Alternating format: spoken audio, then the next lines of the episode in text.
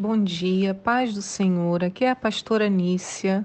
Hoje é dia 20 de abril do ano 2020 e eu estou falando a data assim específica porque o tema do nosso devocional de hoje é Há um tempo para tudo.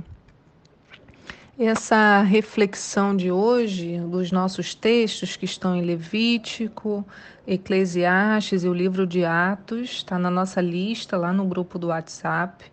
Se você não faz parte do grupo e quiser entrar, basta pedir a quem te mandou esse áudio, se você não é da nossa igreja, para mandar para mim ou para qualquer pessoa da liderança o seu telefone e aí a gente inclui você no grupo para que você possa receber as mensagens. Olha, irmãos, o devocional de hoje, ele nem precisou de uma grande elaboração para nos levar a uma profunda meditação sobre a nossa vida, sabe? E o tempo que a gente está vivendo.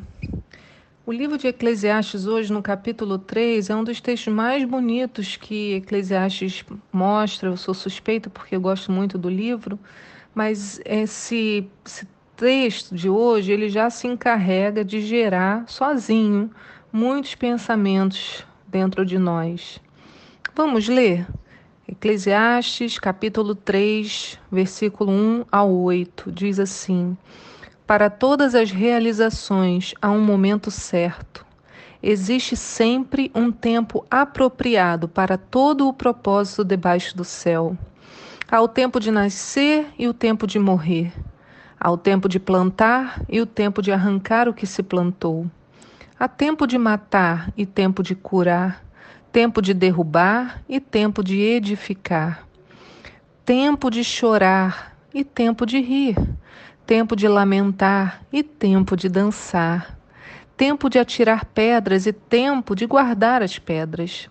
Tempo de abraçar e tempo de se apartar do abraço, tempo de buscar e tempo de desistir, tempo de conservar e tempo de jogar fora, tempo de rasgar e tempo de costurar, tempo de ficar quieto e tempo de expressar o que se sente, há tempo de amar e tempo de odiar, há tempo de lutar e tempo de estabelecer a paz.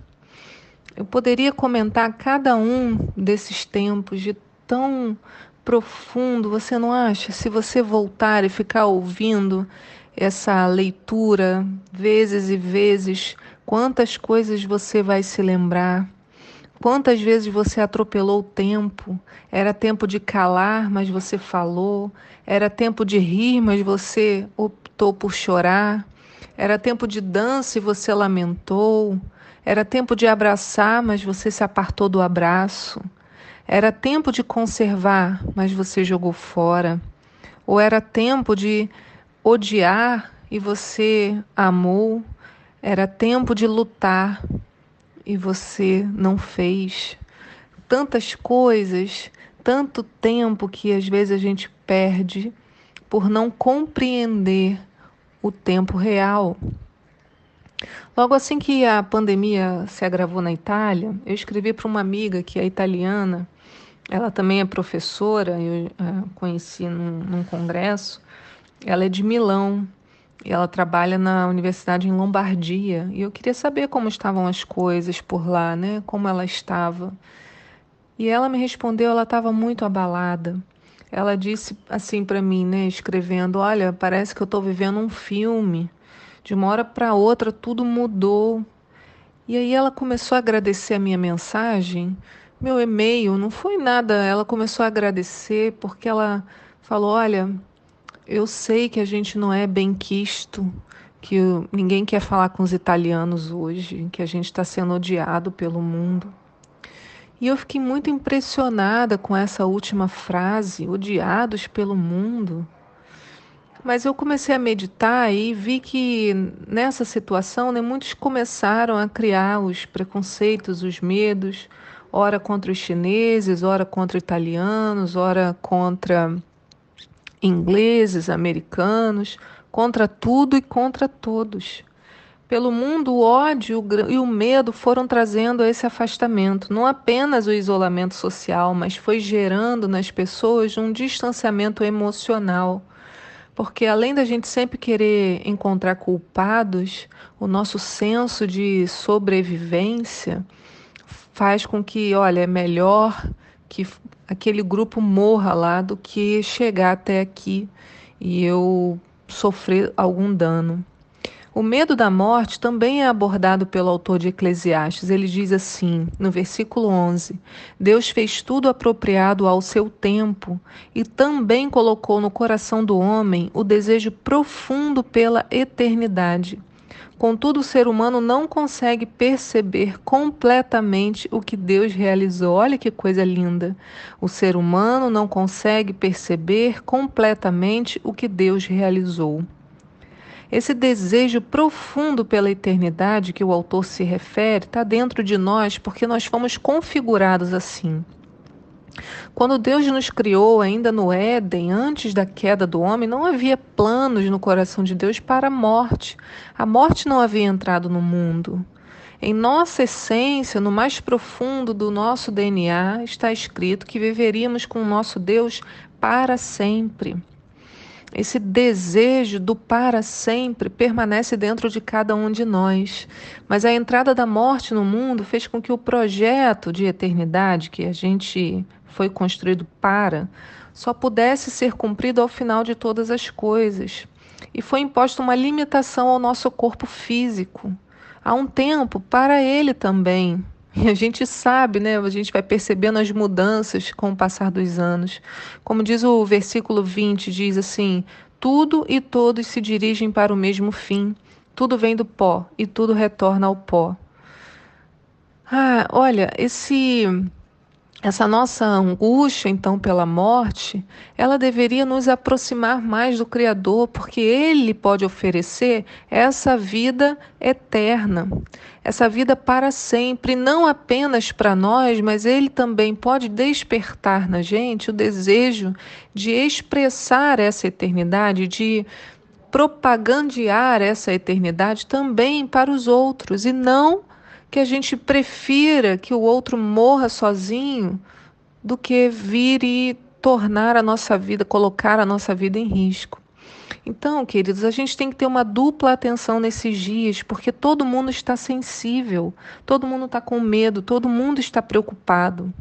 Qualquer palavra que a gente fale pode gerar um caos ainda maior, mesmo que a gente não queira. Eu ouço aqui da minha janela, do meu apartamento, gritos de ódio todos os dias. As pessoas gritam umas para as outras: você é isso, você é aquilo, no meio de um protesto. Ontem, uma família se reuniu aqui, a gente estava é, ouvindo, vocês vejam, é tão alto, né? Eles estavam em algum lugar próximo do térreo. Eu moro no 15 andar e uma família se reuniu, tudo começou bem, vozes altas, gargalhadas, mas quando foi chegando lá para meia-noite, com uns gritos assim horrorosos, a gente começou a ouvir xingamento, choro. Eu não estou dizendo, a gente não estava olhando da janela, não. Isso dentro do nosso quarto dava para ouvir. Tamanho volume né? E, e era um choro, assim, uma, uma mulher gritava muito, brigava com outras pessoas, me parecia o marido, o irmão, não dava para assim, é, entender a história que estava por trás. E eu fiquei orando, falei, Senhor, tem misericórdia, porque o dia a gente está tão sensível com todas as coisas que tudo pode gerar uma confusão maior. Por isso, a gente precisa meditar urgentemente na brevidade da nossa vida. Esse tempo duro que a gente está vivendo vai passar e um novo tempo que ainda não sabemos como será vai chegar. E a gente tem que se preparar para as mudanças dessas estações, dos movimentos de Deus na terra, como diz o livro de Eclesiastes, há um tempo para tudo.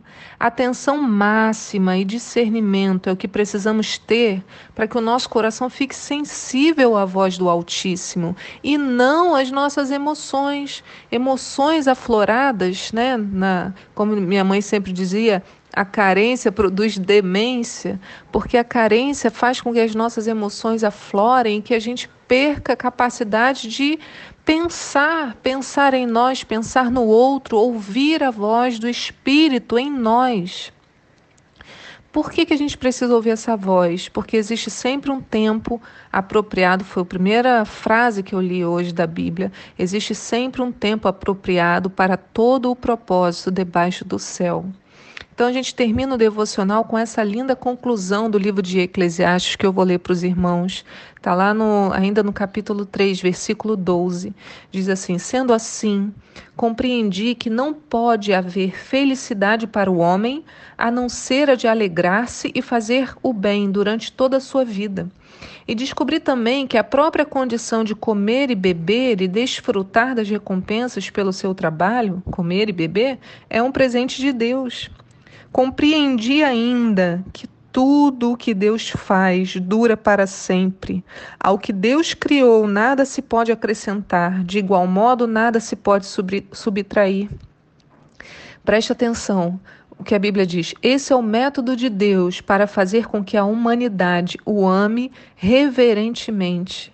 Assim, tudo o que é já havia, tudo que há já havia existido, o que será já existiu e Deus pode renovar o que já passou.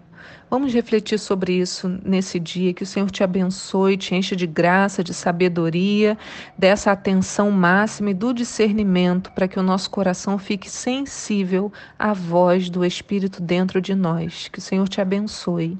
Amém.